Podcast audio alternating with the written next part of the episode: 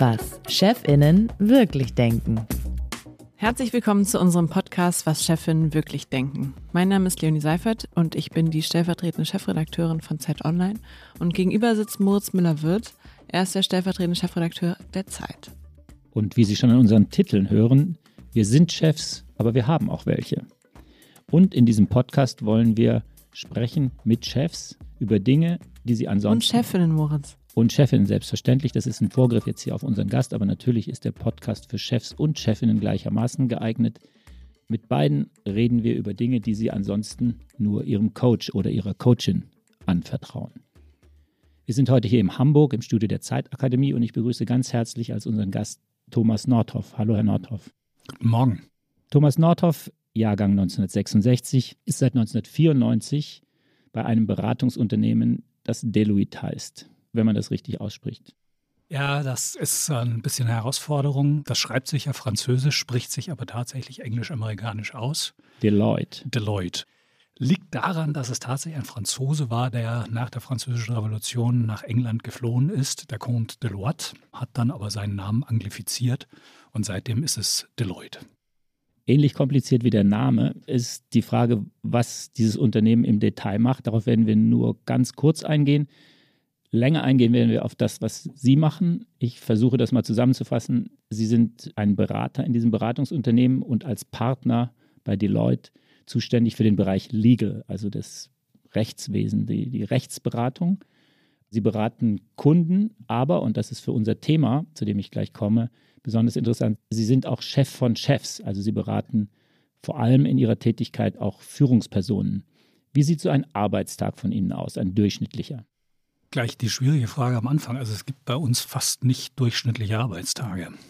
Ein ganz wesentliches Thema eines Beratungsunternehmens ist ja, dass sie sich permanent mit unterschiedlichen wechselnden Herausforderungen beschäftigen. Und insofern gleicht tatsächlich kein Tag dem anderen. Mein Alltag ist geprägt dadurch, dass ich als, man nennt das ja Managing Partner, dadurch, dass ich einen Geschäftsbereich leite, sehr stark durch die Interaktion mit anderen Kolleginnen und Kollegen.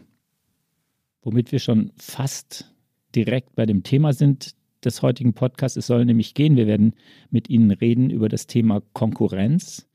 Konkurrenz unter Partnern, Konkurrenz unter Mitarbeitenden, Konkurrenz bis hin zu Neid. Wir reden über die guten Seiten der Konkurrenz, aber auch die schlechten, also die toxischen, die wir alle, glaube ich, treten wir hier niemanden zu nahe, in beiden Perspektiven in unserem Berufsleben schon kennengelernt haben. Herr Nordhoff, je weiter man nach oben kommt, wird die Konkurrenz schärfer oder eher weniger scharf? Vielleicht jedenfalls anders, weil sie sich auf, auf andere Fragestellungen verlegt und verlagert.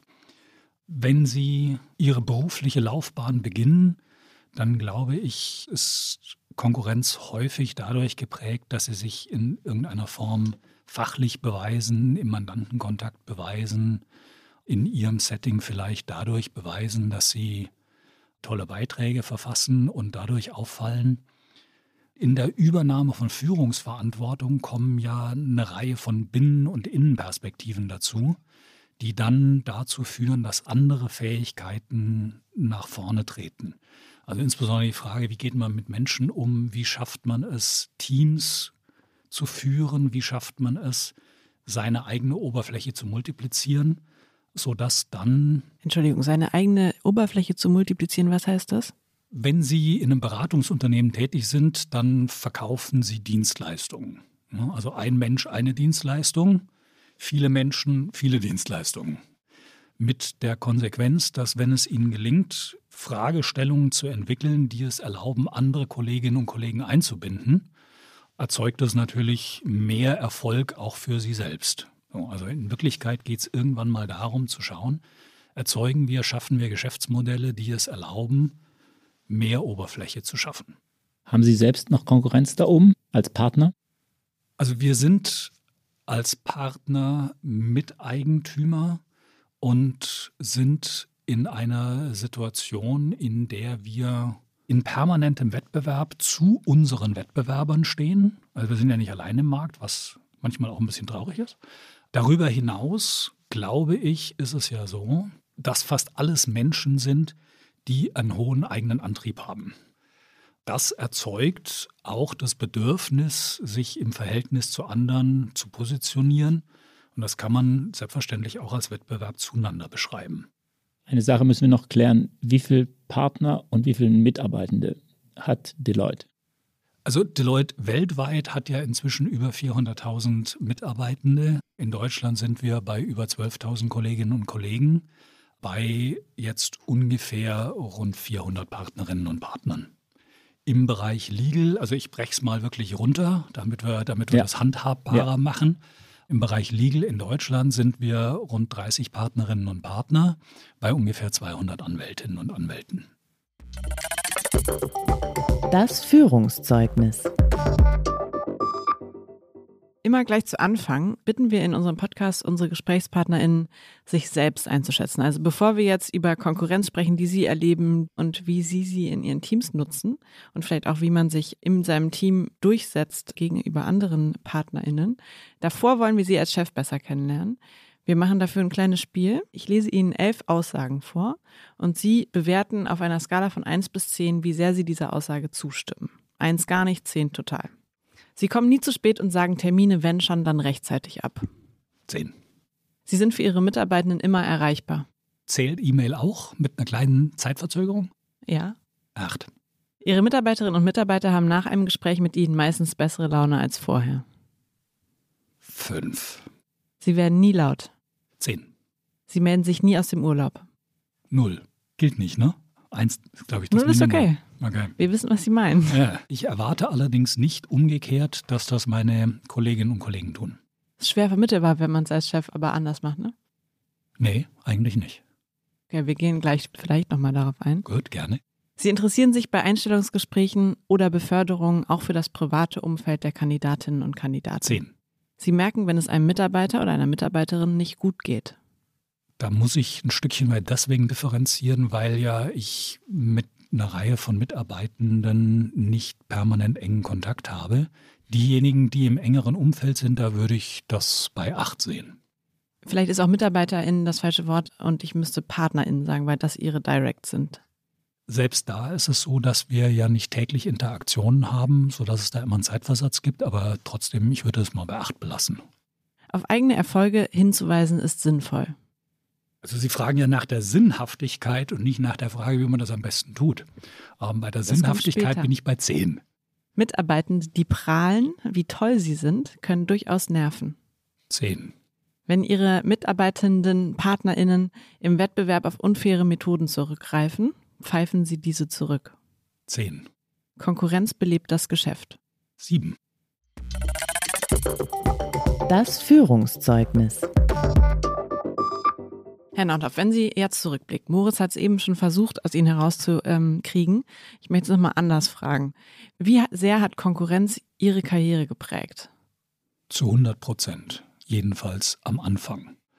Wobei ich versuchen möchte, das gleich mal einzuordnen. Also Konkurrenz ist ja bei uns sehr stark negativ konnotiert. Wettbewerb, obwohl es eigentlich ja, also etymologisch, sprachlich ja eigentlich dasselbe ist, ne? Konkurre hier zusammenrennen, Wettkampf und so. Wettkampf ist irgendwie was Positives, Konkurrenz hat irgendwie was Anrüchiges. Das Ringen um die beste Lösung, das Ringen darum, die beste Leistung für unsere Mandanten zu erbringen, das ist was, was mich am Anfang sehr stark umgetrieben hat, angetrieben hat. Und Konkurrenz so verstanden, wäre ich sofort dabei.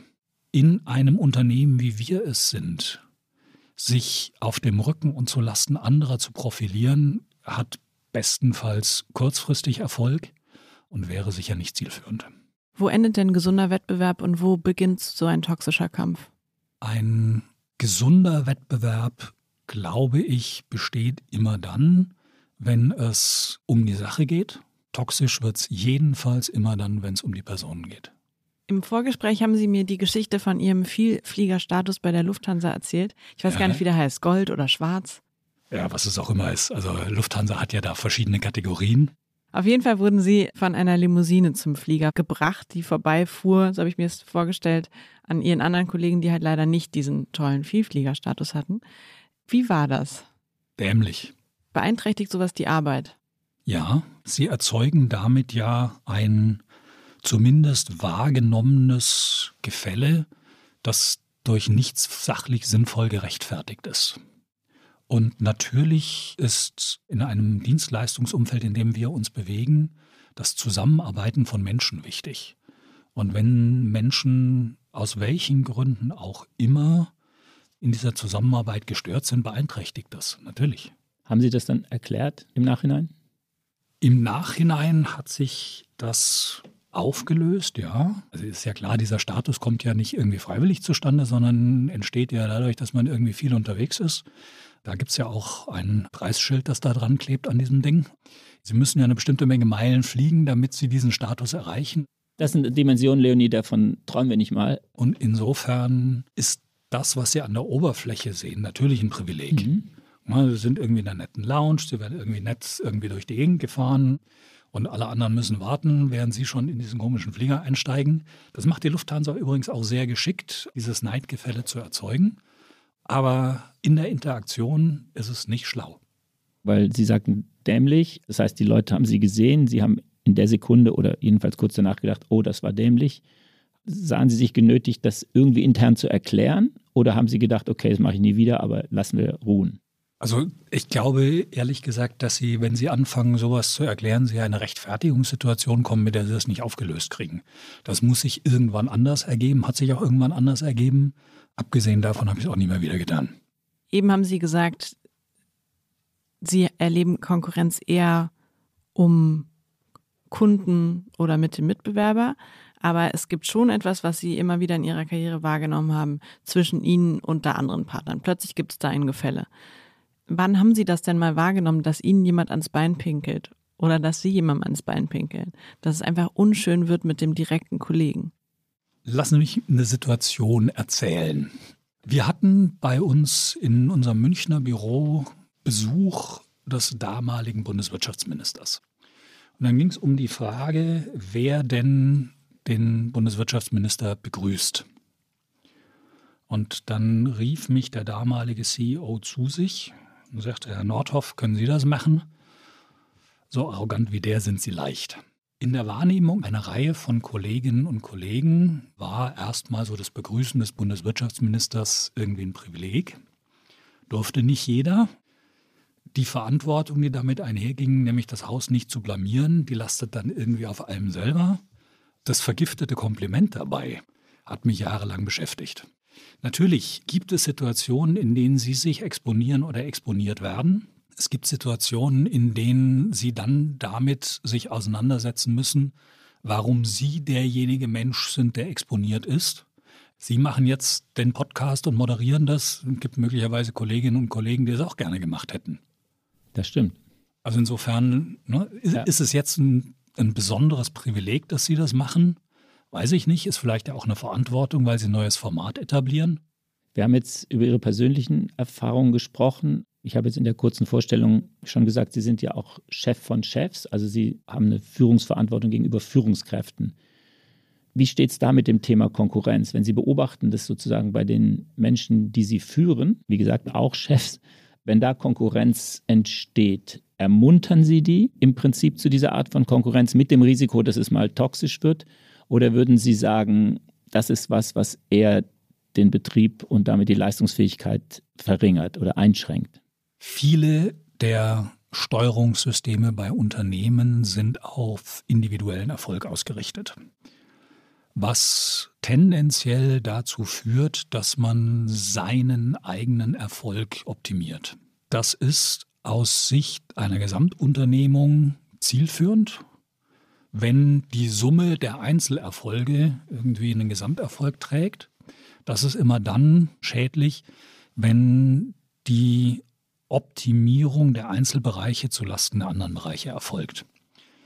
Mit anderen Worten, es ist eine permanente Führungsaufgabe, auszutarieren, wohin leite ich die Optimierung des eigenen Erfolges, des eigenen Bereichs, der eigenen Geschäftsidee Und wie sortiere ich es so, dass es ein Nebeneinander, möglicherweise in Teilen auch ein Miteinander von Kolleginnen und Kollegen gibt, um einen möglichst großen Gesamterfolg zu erzeugen?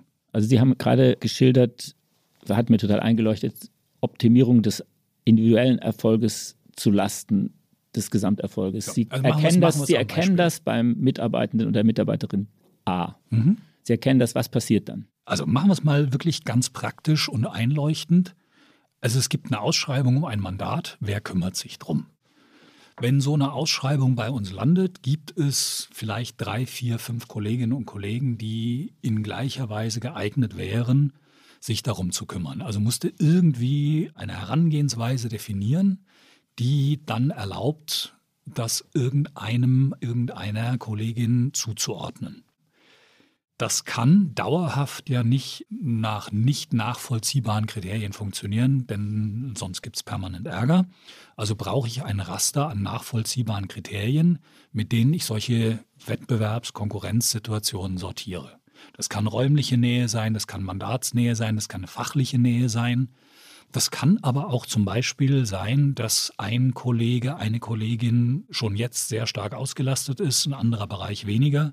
Es gibt unterschiedliche Faktoren, die in so eine Entscheidung einfließen können, die dann aber auch, und das glaube ich ist das ganz wesentliche Thema, um Konkurrenz zu sortieren, dann auch in der Begründung der Entscheidung transportiert und kommuniziert werden.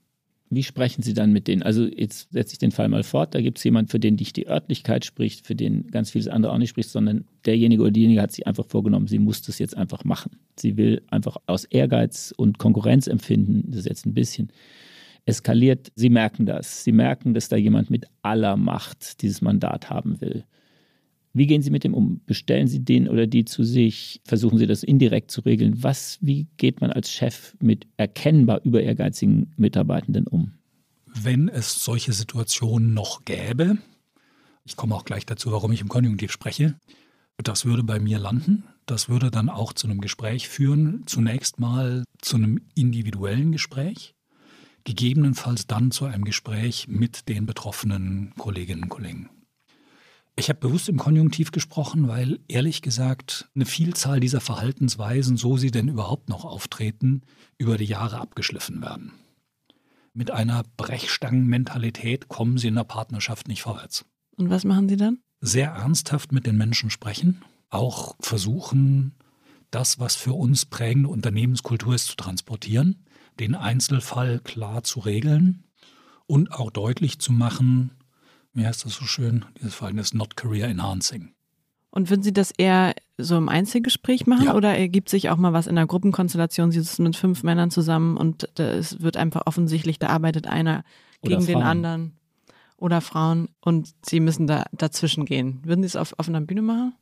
Also wenn Situationen eskalieren, bleibt Ihnen ja auch nichts anderes übrig, als in der Situation reinzugehen das wird aber dann nicht so funktionieren können, dass sie einen Menschen rausgreifen und den dann vor anderen irgendwie in Senkel stellen.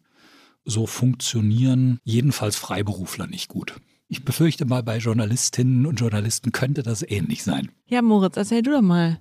Du blickst ja auch zurück auf sehr viele Jahre als Führungskraft bei der Zeit und im Gegensatz zu die Leute haben wir jetzt nicht so ganz klare Bewertungs- Kriterien ja. für Arbeit. Wie gehst du mit Konkurrenz um, die du bei deinen Leuten erlebst?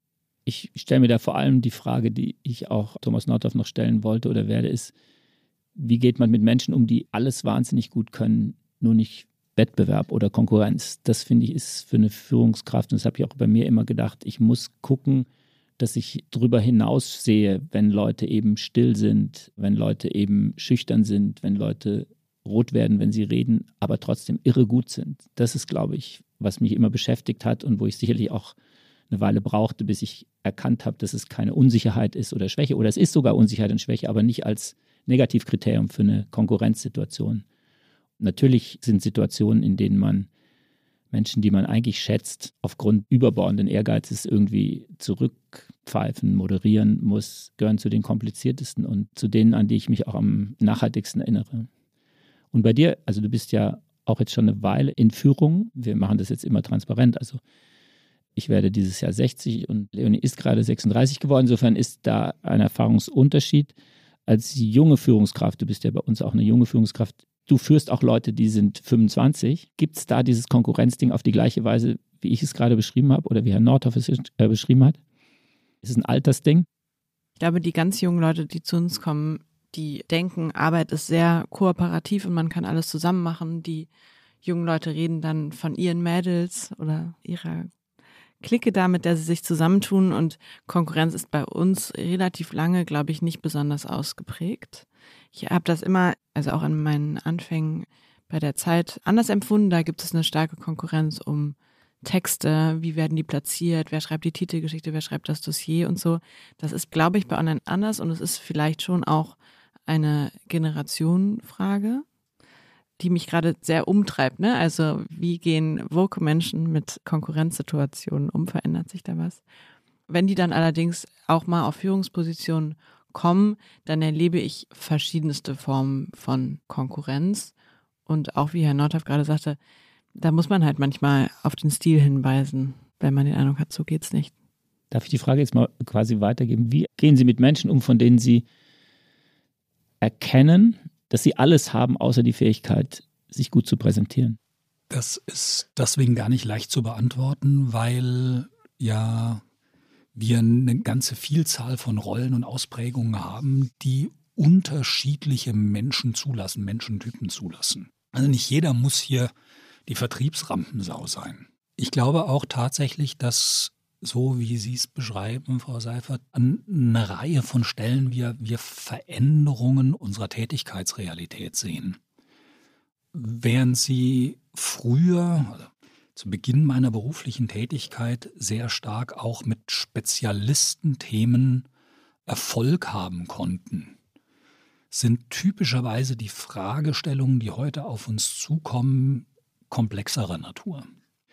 Häufig dadurch geprägt, dass sie bereichsübergreifend sind, häufig dadurch geprägt, dass sie eine ganze Reihe von Kompetenzen benötigen, sodass das Thema Kollaboration in ganz anderer Form erforderlich ist, als es, als es vielleicht zu Beginn meiner Tätigkeit war.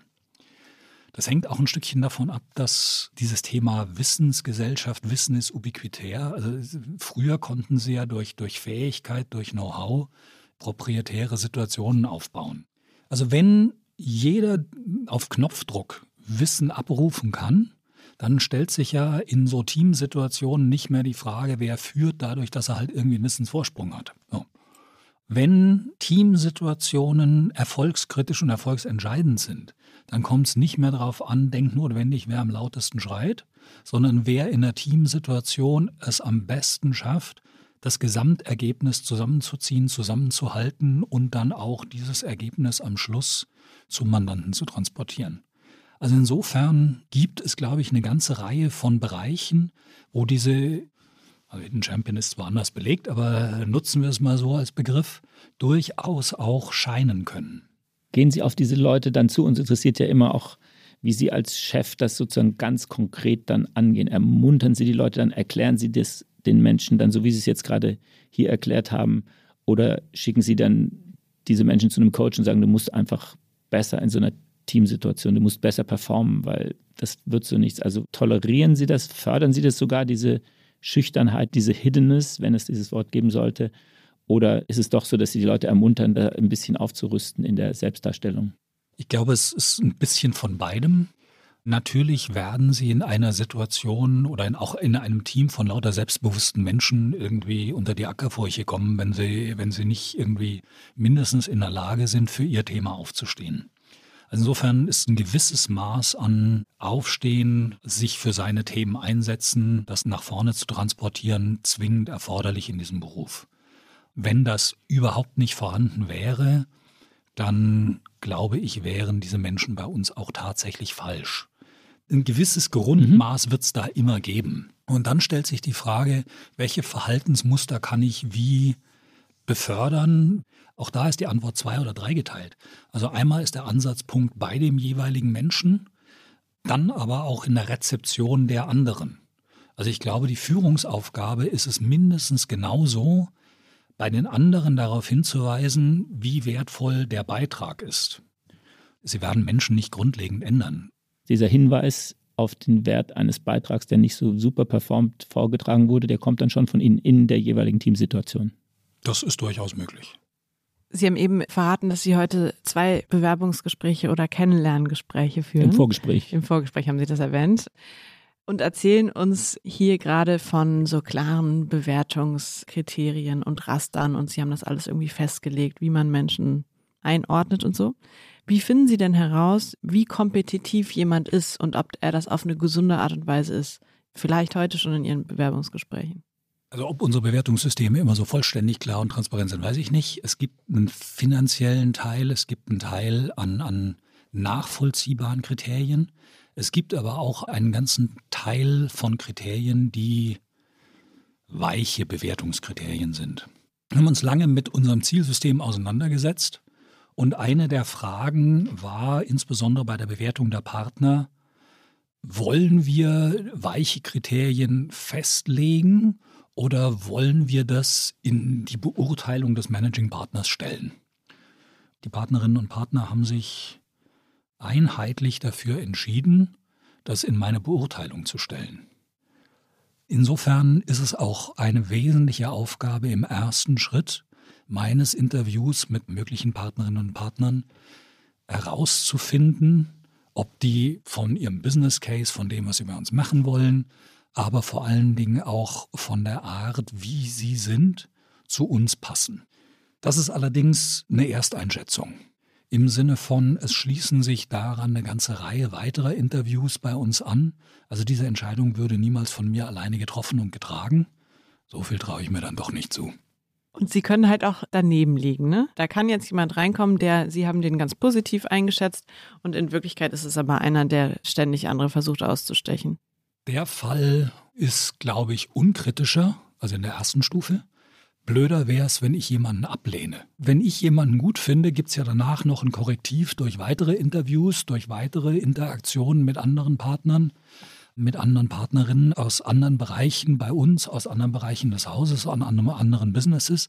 Also insofern wäre eine falsche Ersteinschätzung im Positiven bei mir unkritischer, weil korrigierbar eine Einschätzung, bei der jemand durchfallen würde, wäre wesentlich schwieriger.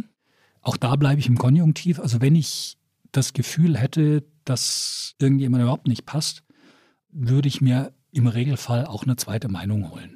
Ich habe noch nie jemanden über ein Bauchgefühl einfach so abgelehnt.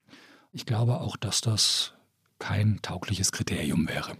Hast du schon mal jemand aus Bauchgefühl abgelehnt oder genommen? Ja. Danny? Ich auch. Ja, ich fürchte, das ist bei uns relativ normal. Also man hat die Texte halt vorliegen. Wie viel man aus denen ablesen kann, ist halt auch manchmal gar nicht so klar, vor allem bei Einsteigern, weil das dann so oft redigiert wurde. Die Texte sind alle gut oder okayisch. Bei uns gibt es halt so zwei, drei Bewerbungsgespräche, vielleicht zwei, mit zwei verschiedenen Leuten bei uns. Oder sind es bei dir mehr? Nee, würde auch sagen zwei, maximal drei. Und dann hat man ein Gefühl, ob die zu uns passen oder nicht. Also bei Partnerinnen und Partnern haben wir normalerweise ein Erstgespräch mit dem für den Fachbereich zuständigen Kolleginnen und Kollegen, dann mit mir, dann typischerweise mit einem weiteren Partner bei uns, dann je nachdem mit anderen Partnerinnen und Partnern aus dem Business, dann Executive Governance Ausschuss. Also wir haben sechs bis sieben Interviews. Wow. Also deswegen sage ich, es, es gibt so ein System von Checks and Balances, das wir aber auch in mehrfacher Hinsicht für vernünftig halten. Also zum einen, weil es den neuen Kolleginnen ein Gefühl dafür gibt, in welche Situation sie sich begeben. Also sehr schön, wenn ich irgendwie hier so die Geschichte vom blauen Himmel erzähle. Aber ich glaube, es ist sinnvoller, wenn man das auch nochmal auf der einen oder anderen Seite verproben kann. Und umgekehrt gibt es uns schon ein bisschen ein Gefühl dafür, dass wir eine Bandbreite von Einschätzungen bekommen. Glaubst du, wir liegen öfter falsch, dadurch, dass wir das nicht so ausgetüftelt angehen? Nee, ich glaube nicht, weil tatsächlich ist also Unternehmenskultur und berufsspezifisch das, worüber wir gerade reden, nämlich die Frage, letztlich reden wir über Charaktereigenschaften, ist, glaube ich, in einem Umfeld im Journalismus noch mal wichtiger als in dem Bereich, über den wir bei Ihnen reden, weil es einfach ein täglicher Umgang miteinander ist, weil es ein Menschengeschäft ist, wir müssen gucken, nicht nur, ob die zu uns passen, sondern ob die uns auch nach außen jeden Tag gegenüber anderen angemessen vertreten, ob die sich benehmen können und so weiter. Das ist, glaube ich, was, was, so habe ich das jedenfalls bei Ihnen verstanden, bei Partnern jedenfalls nicht in der Weise täglich oder manchmal sogar zweimal am Tag Situationen gibt, wo die einfach ja anderen Menschen begegnen. Und ja, also das wäre, glaube ich, der Grund, warum ich sagen würde, wir gucken da mit dem Bauchgefühl mit einem vergleichsweise wichtigen und richtigen Kriterium drauf. Und was kann ich tun, Moritz, damit du mich als Chef wahrnimmst? Also wie fällt man eigentlich auf gegen all die anderen Konkurrenten und Konkurrentinnen? Das ist eine total spannende Frage. Das hat natürlich wiederum tatsächlich mit meinem Charakter jetzt zu tun. Also ich glaube, ich wäre, deshalb habe ich vorhin auch so intensiv gefragt, ich wäre gegen jede Art von vorlautem oder sich produzieren, bin ich, glaube ich, eher allergisch. Also ich glaube, ich wäre vielleicht sogar zu sensibel. Bei mir wäre das Problem eher andersrum, dass ich vielleicht Leute eher ablehne, die zu laut sind und Leute, die schüchtern sind, vielleicht eher privilegiere. Also auffallen kann man bei mir, glaube ich, eher durch eine ruhige, zurückhaltende Art. Und ich finde, das ist jetzt ein bisschen altmodisch, durch gutes Benehmen. Also ich finde, alles, was laut ist oder Leute, die einfach ins Zimmer poltern oder die einem anfassen von hinten und sagen, jetzt hast du mal fünf Minuten, das finde ich schrecklich. Herr Nordhoff, Sie haben in unserem Anfangs-Skalaspiel gesagt, auf Erfolge hinweisen zehn, glaube ich. Und Leute, die aber ständig äh, prahlen können, nerven, haben Sie auch zehn zugestimmt. Wie weise ich denn nun richtig als Mitarbeiterin auf Erfolge hin, um aufzufallen? Am besten, indem Sie jemand anderen finden, der Ihre Erfolge weiterträgt. Ah, interessant. Also ich brauche einen Verbündeten, eine Verbündete. Zum Beispiel gibt ja auch andere Themen, andere Formate. Also bei uns ist das ultimative Feedback der Mandant, die Mandantin. Bei Ihnen gibt es sicherlich auch Formate, weiß ich nicht, Journalistenpreise, sonstige Themen, bei denen es Formate, Bühnen gibt, auf denen man auffallen kann, ohne jetzt unbedingt Lautsprecher sein zu müssen. In unserem Setting ist das Thema ein Ticken anders, deshalb, weil wir unsere Dienstleistung ja auch verkaufen müssen. Im Sinne von ein gewisses Maß an Vertriebsfähigkeit gehört denknotwendig dazu zumindest ab einer bestimmten Stufe bei uns gehört eben auch dazu, Mandate, Arbeit zu finden, zu suchen. Deswegen ist so, so die Balance zwischen nach außen gehen zu können, aber jetzt ohne permanent irgendwie draufstehen zu müssen, tatsächlich eine schwierige. Profilieren sich Leute besser untereinander oder direkt im Jobfix mit dem Chef oder direkt mit der obersten Etage? Also bei uns läuft die Wahrnehmung sehr stark über die Arbeit, über die Tätigkeit, über das Zusammenwirken. Also wenn jemand bei mir permanent stehen würde und sagen würde, wie toll er ist oder sie, das würde so mittelgut funktionieren. Sie sagten, das kann ganz schön nerven. Das heißt, Sie erleben das schon. Es gibt immer wieder Menschen, die das Gefühl haben, auf eigene Erfolge hinweisen zu müssen. Wir sind immer noch eigentlich eine überschaubar große Organisation, auch wenn wir disloziert sind, auch wenn wir mit Corona jetzt nicht mehr permanent täglich Kontakt haben, sehen wir doch relativ viel in der Interaktion miteinander, mit den Partnerinnen, mit den Mitarbeiterinnen. Ich glaube, man kann auch so genug wahrnehmen, ohne dass permanent irgendwie Menschen sagen müssen, hier Scheinwerfer, ich bin's. Hängt jetzt auch ein bisschen davon ab, wie man das macht. Ne? Ich bin ganz froh, wenn die mich hinweisen. Bei uns erscheinen so viele Texte am Tag, dass ich die natürlich nicht alle lese. Aber diese Verbündetentheorie ist, glaube ich, ganz interessant. Ich habe gerade gemerkt, dass ich, wenn mich ein Kollege oder eine Kollegin auf einen Text von jemand anders hinweist, das passiert. Und das hat schon einen Effekt. Das hat einen viel größeren Effekt, als wenn jemand kommt und sagt, hast du eigentlich meinen Text gelesen? Ja, wir kommunizieren ja komplett über Slack. Deshalb muss niemand bei mir im Büro stehen. Aber ich sage immer meinen Leuten, ich freue mich, wenn ihr mir einfach den Link schickt zu dem, worauf ihr gerade oder in diesem Monat stolz wart oder so, zu den Texten, weil ich sie im Zweifelsfall nicht gesehen habe. Also auch meine Führungskräfte bitte ich natürlich, die Links mir zu schicken zu Texten, die in ihrem Ressort erschienen sind. Aber wenn das jetzt jemand selbst macht, finde ich das auch nicht unangenehm. Ich glaube, ich finde unangenehm in so Gruppendiskussionen, wenn Leute halt wirklich prahlen und ich verstumme daneben immer und denke, ich werde jetzt gar nichts mehr sagen. Mhm. und überhaupt von keinem Erfolg berichten. Aber es ist so ein schmaler Grad. Also ich selber würde auch nicht prahlen, wie gesagt, sondern lieber, nichts sagen. Aber manchmal denke ich mir, es ist schon ganz gut, meinen Chef zumindest im Loop zu halten und mal ab und an zu erwähnen, was ich so mache, weil er das sonst im Zweifelsfall überhaupt gar nicht weiß. Was im täglichen Leben bei mir sonst aufschlägt, sind natürlich die Dinge, die schiefgehen. Also wir haben ja jetzt sehr über positive Wahrnehmung gesprochen und wie man sich profilieren kann. Der zweite Teil ist natürlich schon auch so ein bisschen Fehler vermeiden, zusehen, dass nichts schief geht.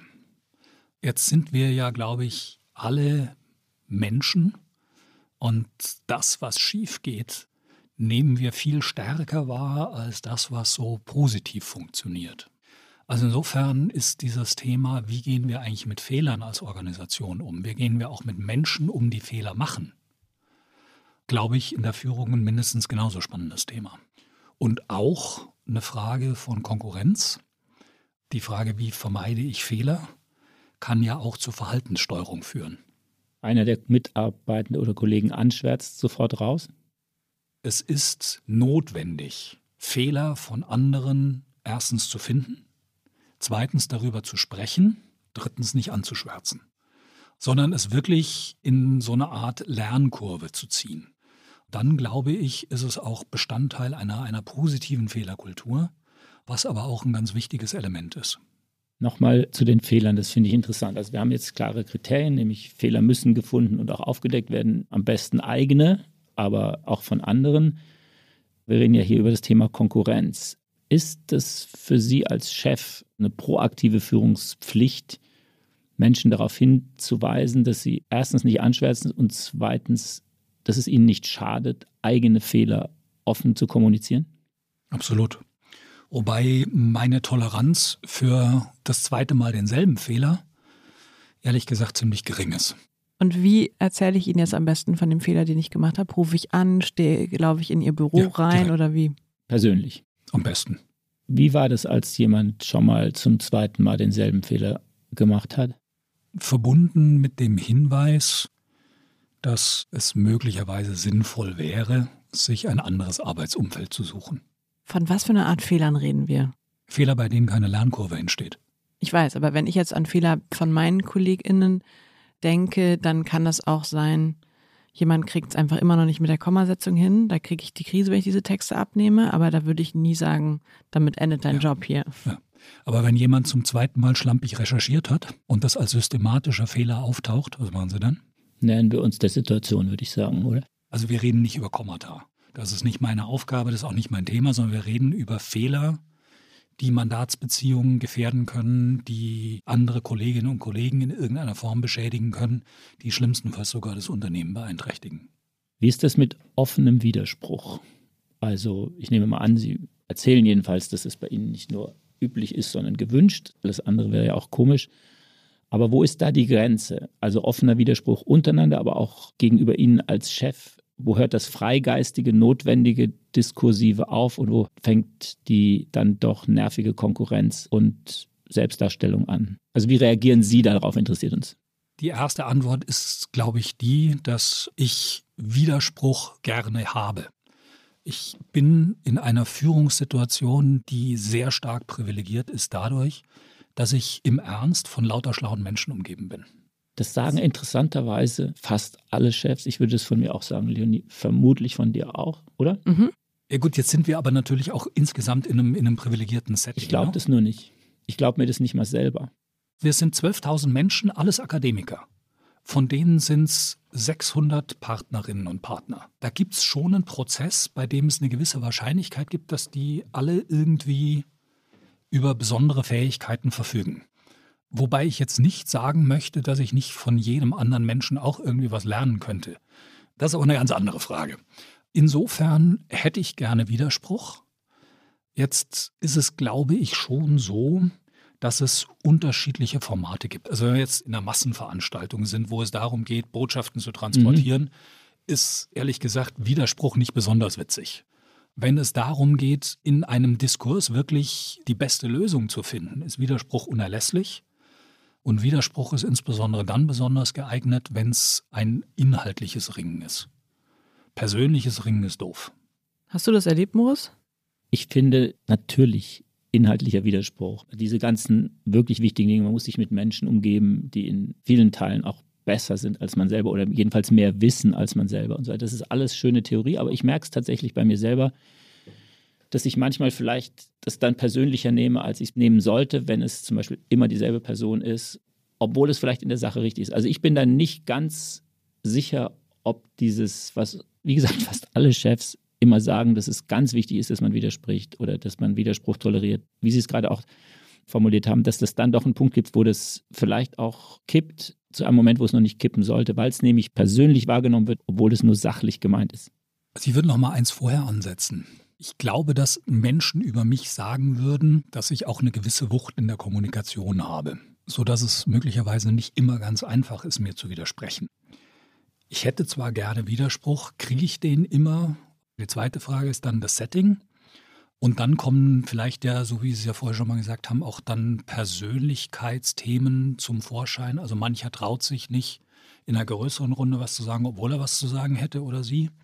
Da gibt es ja eine ganze Reihe von Faktoren, die da ganz blöd zusammenwirken. Und natürlich sind wir alle Menschen. Es gibt einen Kollegen, der mit Sicherheit einer der schlauesten bei uns ist, der aber nicht aufhört. Und er, Schlau zu sein wenn er das Gefühl hat, an irgendeinem Punkt eine Meinung vertreten zu wollen, dann vertritt er die auch bis zum bitteren Ende. Und wir ringen tatsächlich oft miteinander auch um die Frage, ob es jetzt dann auch mal gut ist. Weil eigentlich die Standpunkte hinreichend ausgetauscht sind. Natürlich geht es dann irgendwann auch mal an den Punkt, wo man sagt, komm, jetzt lass mal gut sein, auch wenn er vielleicht trotzdem recht hat. Wir müssen jetzt eigentlich langsam zum Schluss kommen. Mich treibt aber noch die Frage um, ob wir genug Takeaways für unsere ZuhörerInnen haben, die in einem Team arbeiten, sich profilieren wollen, nach oben kommen wollen und nicht so richtig wissen, wie kommt das alles so an bei meinem Chef? Deshalb doch noch mal eine Frage dazu. Wenn ich jetzt als Mitarbeiterin Fehler wahrnehme, haben Sie gesagt, unbedingt sofort ansprechen. Wenn ich auf meine Erfolge aufmerksam machen will, dann sorge ich dafür, dass das andere tun. Wenn ich selber mache, kommt es nicht so gut. Was ist dann, wenn ich als Mitarbeiterin oder eben bei Ihnen als Partnerin auf der Ebene unter Ihnen Konkurrenz unangenehm wahrnehme und nicht weiß, wie ich damit umgehen soll? Kann ich dann zu Ihnen kommen, Ihnen das erzählen? Und was würden Sie mir raten? Oder geht es nach hinten los, wenn ich zu meinem Chef laufe und sage, also wir haben hier jetzt gerade so ein Konkurrenz Thema, das uns behindert oder das sehr unangenehm einfach oder ist. tu was. Also. Ich glaube, das gibt es ja auf allen Ebenen. Und auch da, glaube ich, ist es wichtig, das anzusprechen. Das ist allerdings sowohl der Form als auch dem Inhalt nach Königsdisziplin. Sie müssen es ja hinkriegen, eine Botschaft zu transportieren, bei der die jeweilige Führungskraft, wenn sie ihre Aufgabe richtig erfüllt hätte, das selbst hätte sehen können und müssen. Erste Hürde, Sie müssen Ihren Vorgesetzten, Ihre Vorgesetzte darauf hinweisen, dass er den Job nicht gemacht hat. Immer blöd. Immer blöd. Zweite Hürde, Sie müssen eine Kommunikationsform schaffen, die es Ihnen erlaubt, sich selbst aus der Gleichung zu nehmen weil ja die Botschaft, die sie transportieren wollen, diejenige ist, dass die Situation über ihre Person hinaus strukturell schädlich ist. Weil sonst heulen sie rum. Und das sollte ich einfach lassen. Also wenn ich nur mich unwohl fühle, weil irgendjemand anders mich versucht, ein bisschen. Ich rede nicht über Fälle, die zum Ethikbeauftragten gehören, okay? Nee, nee, also, klar. Nee, das wir, meinte ich wir auch reden gar nicht. über normale Rangeleien. Genau. Wie früher auf dem Pausenhof. Genau. Da gehst du auch nicht zur Lehrerin und sagst hier, der andere hat mir ins Auge gepiekt. Das machst du einmal und dann bist du unten durch. Also wie schaffe ich es, über Situationen so zu kommunizieren, dass der unterliegende Punkt, nämlich die Schädlichkeit im Team, die Schädlichkeit zum Mandanten, die Schädlichkeit für die Organisation, das ist, was als Botschaft transportiert wird. Aber auch die Schädlichkeit für mich, oder? Also das wäre ja für Sie als Chef also wenn, blöd, wenn ich Wenn ich das gehe. schlau gemacht habe in der Kommunikation, dann ist dieser Reflex die nächste logische Konsequenz, die der Vorgesetzte, die Vorgesetzte zu ziehen hat. Also so ähnlich wie vorher, ich finde jemanden, der über meine Erfolge spricht. Das sollten Sie dann schon als Schluss nicht unbedingt explizieren müssen. Okay, und wie mache ich es jetzt? Also tatsächlich schon die erste Hürde. Wie kann ich Ihnen jetzt darüber eben mit Ihnen das Gespräch suchen, wenn ich damit impliziere, dass Sie einen Fehler schon gemacht haben? Jetzt geht es in die Frage der Kommunikationstechnik.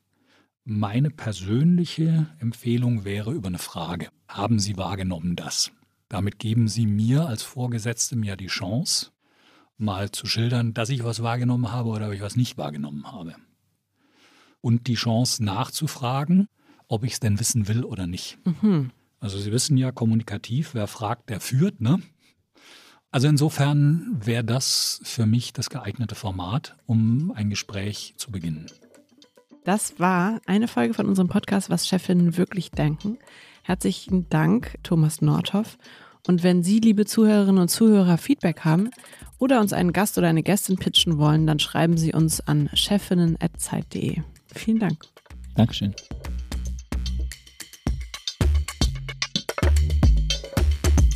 Was Chefinnen wirklich denken, ist ein Podcast von Zeit und Zeit Online, produziert von Pool Artists.